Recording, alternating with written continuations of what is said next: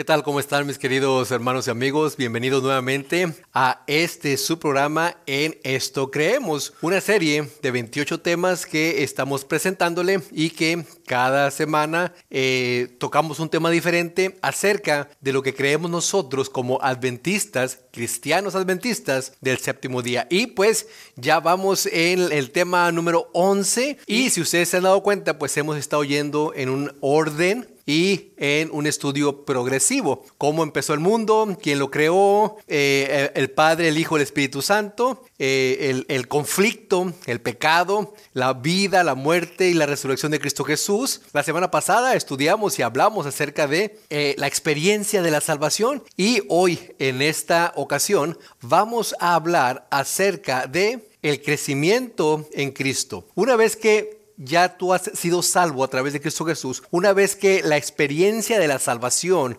en tu vida empieza a moverse, empiezas a ver, empiezas a sentir, por supuesto, pues tenemos que ir creciendo poco a poco, tenemos que ir estudiando, alimentándonos de la palabra de Dios y de esa manera, pues ser mejores personas, mejores cristianos, mejores hijos, mejores esposos. Pero antes de empezar en esta ocasión, los invito a que me acompañen a hacer una pequeña oración. Oremos. Padre, te agradecemos por la vida, por la misericordia, por todas tus bondades. Y en esta ocasión, oh Padre, ahora al abrir tu palabra, te pedimos de que tu Santo Espíritu sea en nosotros, nos ayude a entender y por supuesto nos ayude a caminar en el camino correcto, en el camino que Cristo Jesús nos marcó en este mundo. Todo esto te lo pedimos no porque tengamos méritos, sino por la sangre preciosa de tu Hijo amado, Cristo Jesús. Amén. Bueno, mis queridos hermanos y amigos, bienvenidos nuevamente. Ya estamos en el tema número 11 y vamos a hablar acerca de el crecimiento en Cristo, el crecimiento del cristiano. No sé cuántos de ustedes hayan visto algún tipo de fruta cuadrada. Eh, hace algún tiempo atrás eh, los japoneses son muy ingeniosos e idearon eh, unas cajitas donde ellos encerraban una fruta que iba creciendo, pero eh, la fruta al llegar a su límite de esa cajita empezaba a crecer, a crecer, a crecer. Como esa cajita no la dejaba crecer más, pues tomaba la forma de esa cajita. Regularmente, pues ustedes saben que las manzanas, las peras, las sandías, pues tienen una forma eh, circular. En este caso, estas manzanas, estas sandías, tenían una forma cuadrada. ¿Por qué? Porque ese límite que el ser humano le puso, en este caso los japoneses, pues no la dejaron crecer más y tuvo que amoldarse a, ese, a esa forma que el hombre le puso y las venden esas, esas sandías, esas manzanas, por supuesto las venden muy caras. Déjame decirte, mi querido hermano y amigo, que en el crecimiento cristiano no hay un límite. Normalmente la palabra de Dios dice que nosotros tenemos que llegar al crecimiento, a la estatura de Cristo Jesús. Pero por supuesto sabemos que Cristo Jesús pues está muy, pero muy distante de lo que somos nosotros hoy en día. Pero eso no quiere decir que nosotros no la podamos alcanzar, porque para eso Él nos dejó ejemplo aquí en este mundo y fue registrado en, su palabra.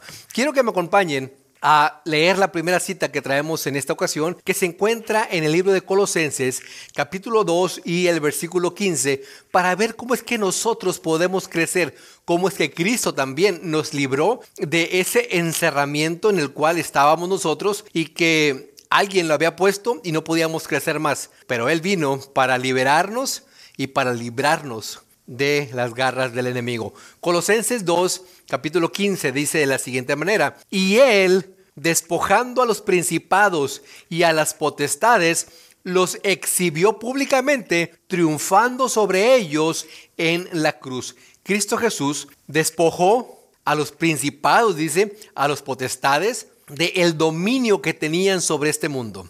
Satanás se había hecho cargo de este mundo, se había adueñado tristemente porque Adán y Eva le entregaron las llaves de este mundo y pues al ser él el dueño, él podía poner pues sus reglas, él podía hacer y deshacer como él quería, pero Cristo Jesús vino a vencerlo nuevamente para poder liberarnos a nosotros de ese yugo, de esa cajita que nos ponía límites y en el cual por más que crecíamos, pues nada más nos amoldábamos a ese cuadrado que está ahí. Pero Cristo Jesús nos libró y ahora podemos tener un crecimiento sumamente mayor al cual hemos tenido por mucho tiempo, por muchos años, por muchos siglos aquí en esta tierra. Y el crecimiento, mi querido hermano y amigo, quiero que sepas que es ilimitado pero tienes que entregarte a Cristo Jesús. Tienes que aceptarlo como tu Salvador personal.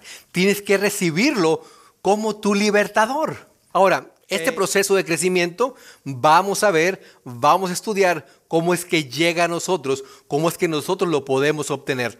Seguramente muchos de los que me están escuchando tienen hijos y han visto cómo sus hijos han ido creciendo, creciendo, creciendo, hasta tomar tal vez nuestra estatura o incluso hasta más altos. Yo tengo un hijo que es mucho más alto que yo. Y uno ve que pues no hay límite. Uno quisiera eh, que nuestros hijos crecieran en nuestra estatura. Pero ya cuando vemos que crecen mucho más, uno dice, wow, qué grande creció este muchacho, ¿verdad? Pero bueno, vamos a ver cómo es que Dios eh, nos da esa libertad de crecer, nos da esa opción tanto a ti como a mí, de poder ir creciendo. Y es que tal vez tú te estarás preguntando, ¿cómo puedo yo crecer espiritualmente? ¿Qué significa estar en Cristo?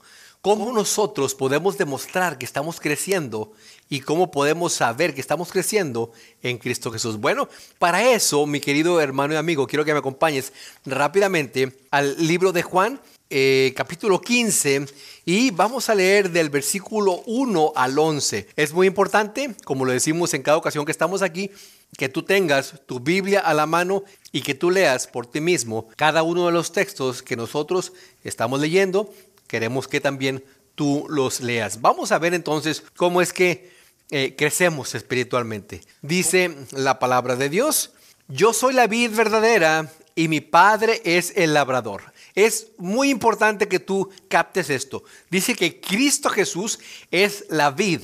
Es ese arbusto que da muchas ramas y que en cada una de esas ramas crece fruto. Pero también es importante que tú, que tú veas que dice que su padre es el labrador, es el que mueve la tierra para que esa vid pueda tener vida y para que esa vid pueda crecer y para que esa vid pueda dar fruto. Y sigue diciendo, todo pámpano que en mí no lleva fruto, lo quitará. Y todo aquel que lleva fruto, lo limpiará para que lleve más fruto. E, en este versículo podemos ver que esas ramitas que están en la vid, deben de llevar fruto. Si tú no estás llevando fruto, es porque tal vez no has crecido lo suficiente para llevar ese fruto. Pero dice que si tú ya tienes un buen tiempo en el camino del Señor, tú ya tienes un buen tiempo que te bautizaste, tú ya tienes un buen tiempo que estás reuniéndote en una iglesia y no estás llevando fruto, dice que aquí, que si tú no llevas fruto, serás cortado, serás arrancado. ¿Por qué? Porque en el crecimiento nosotros tenemos que llevar fruto. Uno no planta un arbolito de manzana o un arbolito de naranja, un arbolito de duraznos y se queda esperando a que nunca dé nada. ¿Verdad que no? Cuando uno planta algún arbolito, uno piensa, uno espera y uno cree que en algún momento de ese arbolito, cuando llegue a cierta edad, o a cierta estatura o a cierta madurez, ese arbolito dará fruto. Si tú tienes un arbolito que no da fruto, ¿qué le vas a hacer? Regularmente se podan y le dan tiempo para que a la siguiente temporada pueda dar fruto. Pero si no da fruto, simple y sencillamente se corta, ¿verdad? Sigue diciendo el versículo 3, ya vosotros estáis limpios por la palabra que os he hablado. Qué interesante. Cristo Jesús dice que tú ya estás limpio simple y sencillamente por la palabra que Él te ha dado a ti. Porque la palabra de Dios es viva y eficaz y más cortante, dice, que una espada de dos filos. Y que purifica el alma y que te transforma y que por supuesto hace que lleves fruto.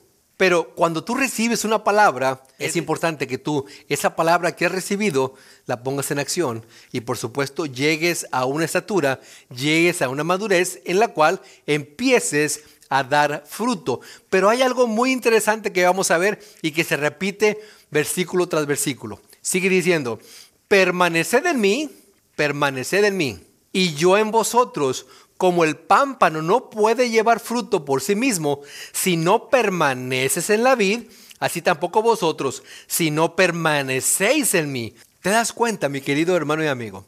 En este versículo que acabamos de leer, en el número 4, por lo menos tres veces Cristo Jesús dice permanecer. Dijo, mencionó la palabra permanezcan, permanezcan en mí, permanezcan y yo permaneceré en ustedes.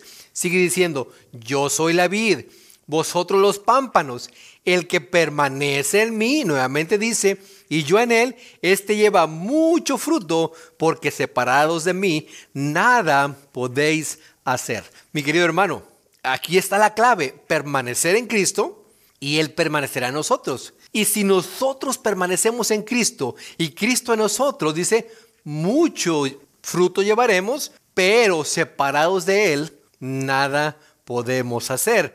Versículo 6, el que en mí no permanece, nuevamente la palabra permanecer, será echado fuera como pámpano y se secará. Y lo recogen y lo echan al fuego y arden. 7. Si permanecéis en mí, nuevamente permanecer en mí, y mis palabras permanecen en vosotros, nuevamente permanecer. Ahora no Él, sino su palabra que Él nos ha dado y que nos ha hecho vivos y que nos ha transformado y que nos ha limpiado. Y si permanecen en mí y mis palabras permanecen en vosotros, pedid todo lo que queréis y os será hecho. Ahora, aquí es algo muy importante y muy interesante. Dice, pedid todo lo que tú quieras. Pide todo lo que tú quieras y será hecho.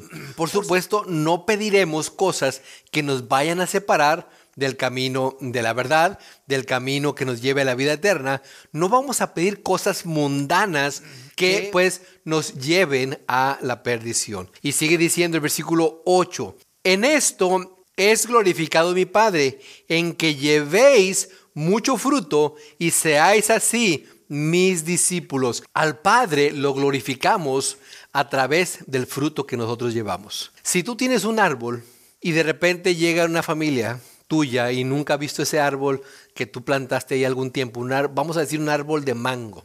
Si ese árbol nunca ha dado algún fruto, tú no lo vas a glorificar con tus familiares y les vas a decir, mira qué árbol de mango tan más grande. Qué mangos grandotes y dulces da. ¿Verdad que no? Ah, eh, tal vez ni siquiera vas a querer que los vean. O tal vez ni siquiera los vas a mencionar. O tal vez hasta te vas a avergonzar que te van a decir, pero, pero ¿por qué tienes ese árbol de mango si no da fruto? Córtalo y, planta otro, que sí dé fruto, que sí lleve fruto, ¿verdad? Entonces ahora, al Padre dice que se glorifica a través del fruto que llevamos. Cuando el universo entero ve nuestras vidas y que son fructíferas, no nos van a alabar a nosotros, van a alabar al Padre, porque van a decir, lo que has hecho con Él por la muerte de Cristo Jesús está dando fruto. Quiere decir que lo que Satanás decía en contra tuya era mentira. Que lo que Satanás, de lo que Satanás te acusaba era mentira. Quiere decir que eres un Dios verdadero, un Dios amante, un Dios que cuida de sus hijos. Vamos a continuar entonces. Versículo 9. Como el Padre me ha amado, así también yo os he amado.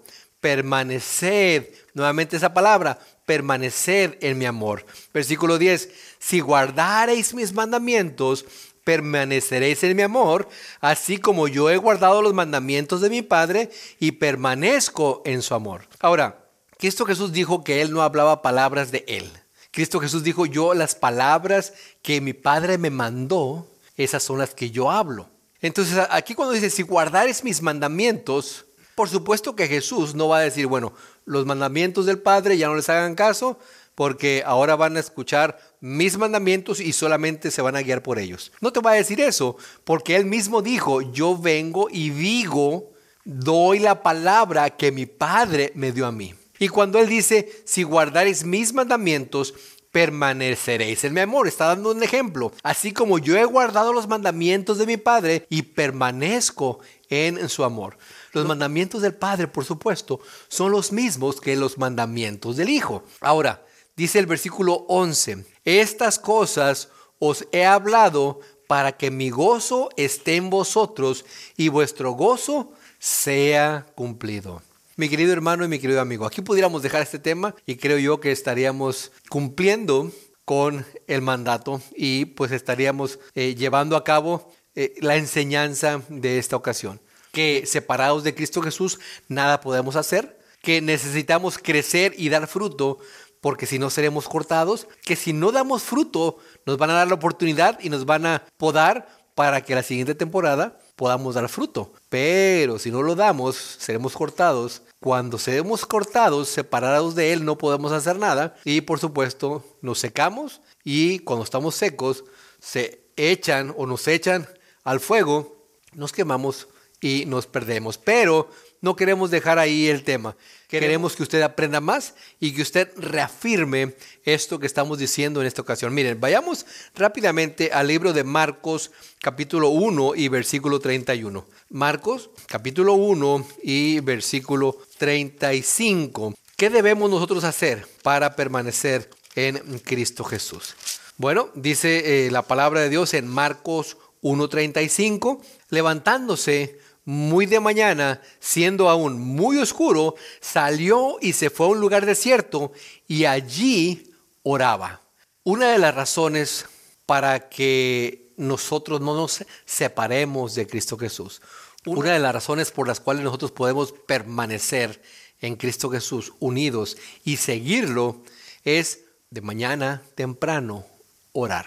Hazte una costumbre poder levantarte temprano, orar a Dios, agradecerle por la vida, por los cuidados, por el día que tendrás y por supuesto para alabarlo y para glorificarlo. Pero si tú te levantas cinco minutos antes de ir a trabajar y te cambias rápido y te, tal vez hasta ni siquiera te peinas, ni siquiera te lavas los dientes y sales corriendo porque querías dormir un poquito más, acabamos de decir, ese pámpano que no va a llevar fruto será cortado. Dios no quiere. Es por eso que te da la fórmula para que tú puedas llevar fruto y para que tú puedas permanecer en Él.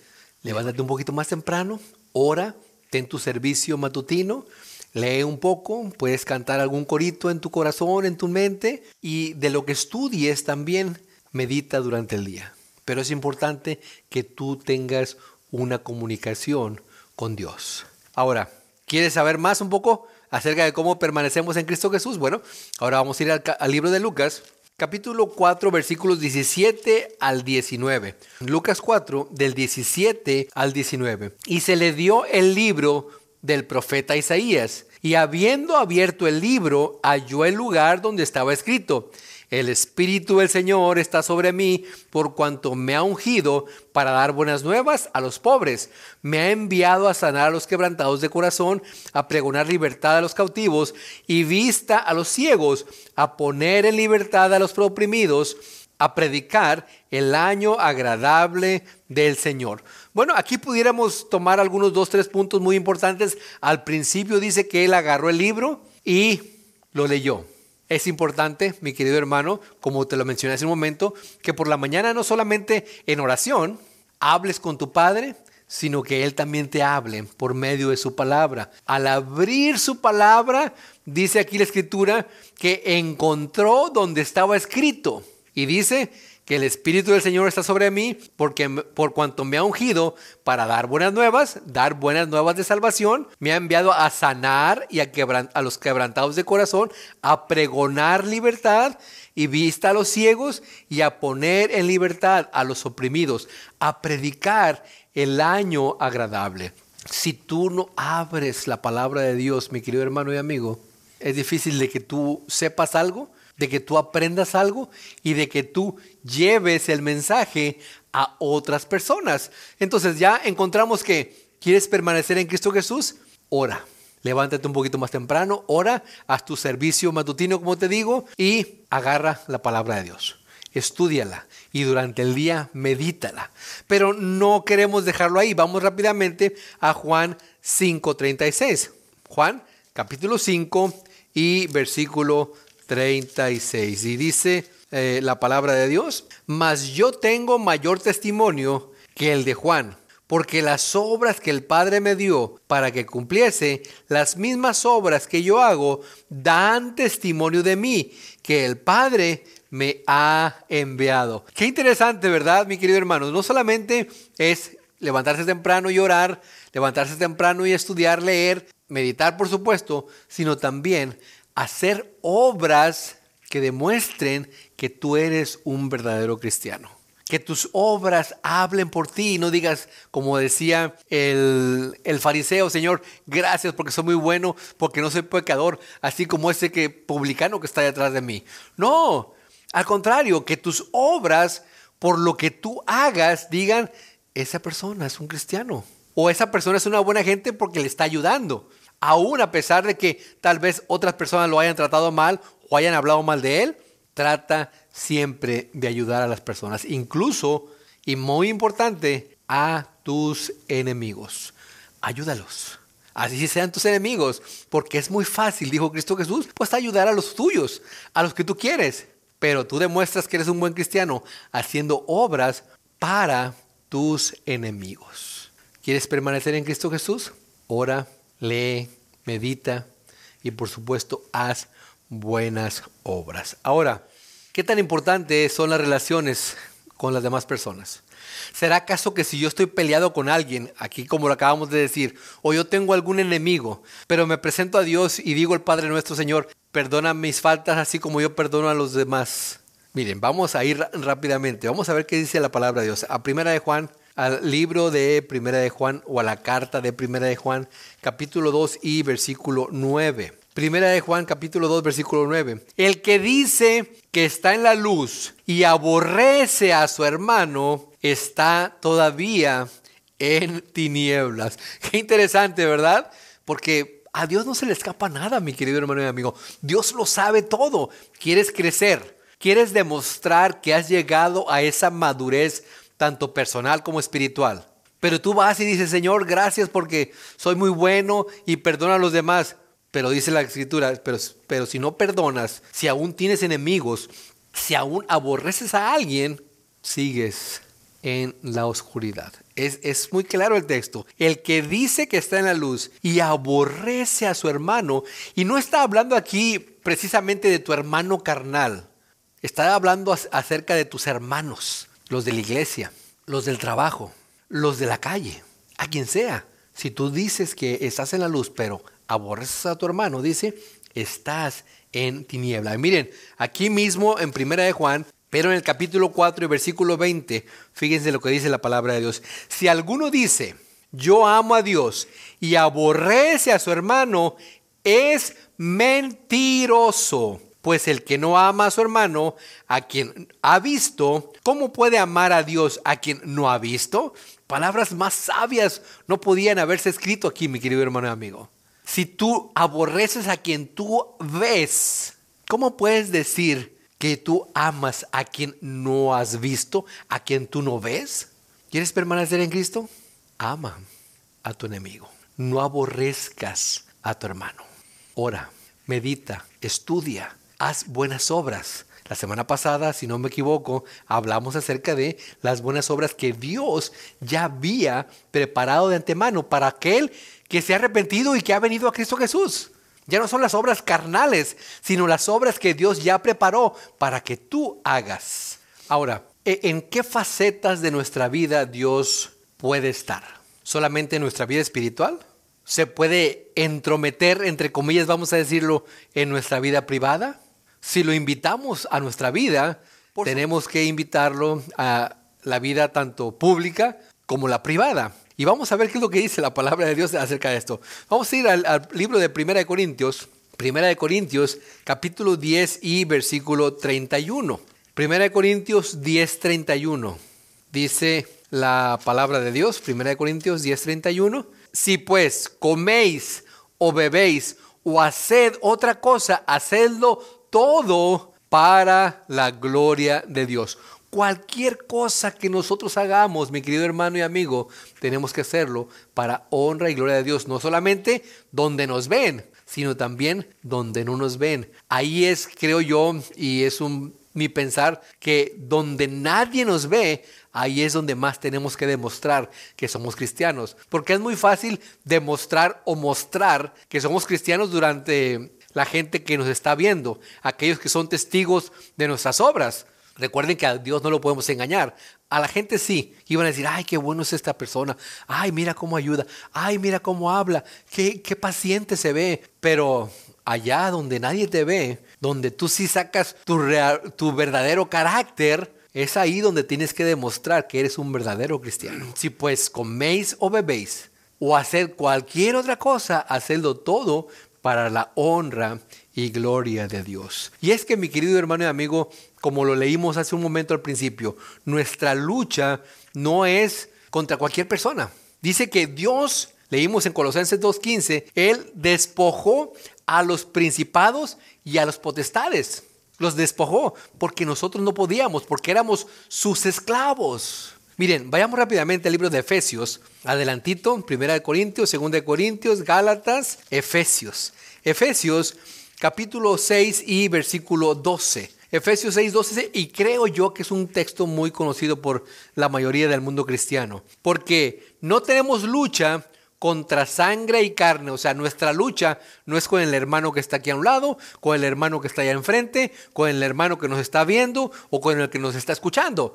Dice, nuestra lucha es contra principados, contra potestades, contra los gobernadores de las tinieblas de este siglo, contra huestes espirituales de maldad en las regiones celestiales. No quisiera ahondar mucho en este texto, pero escuché en una predicación de una persona que decía que todas estas eh, estos nombres o estas posiciones, potestades, principados, ah, gobernadores, huestes, eran grados de maldad de un ser y que cada uno de ellos te podía hacer hacer alguna maldad.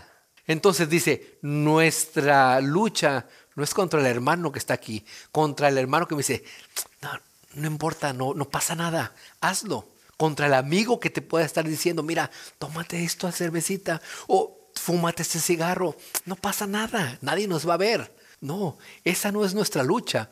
Nuestra lucha es contra estos seres mucho, pero mucho más fuertes que nosotros, mucho, pero mucho más inteligentes que nosotros. Por eso necesitamos a Cristo Jesús, por eso necesitamos crecer espiritualmente, crecer en Cristo para llegar a la estatura en la cual Él llegó. Y sí se puede, porque Él vino a mostrarnos a este mundo, mi querido hermano y amigo, que sí podemos hacerlo.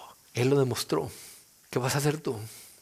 ¿Vas a hacer lo mismo que hizo Satanás? No, es que no se puede. Es que es injusto que nos den esto. No. Bueno, al menos si eres de las personas que no quieren hacer esfuerzo, vas a decir eso.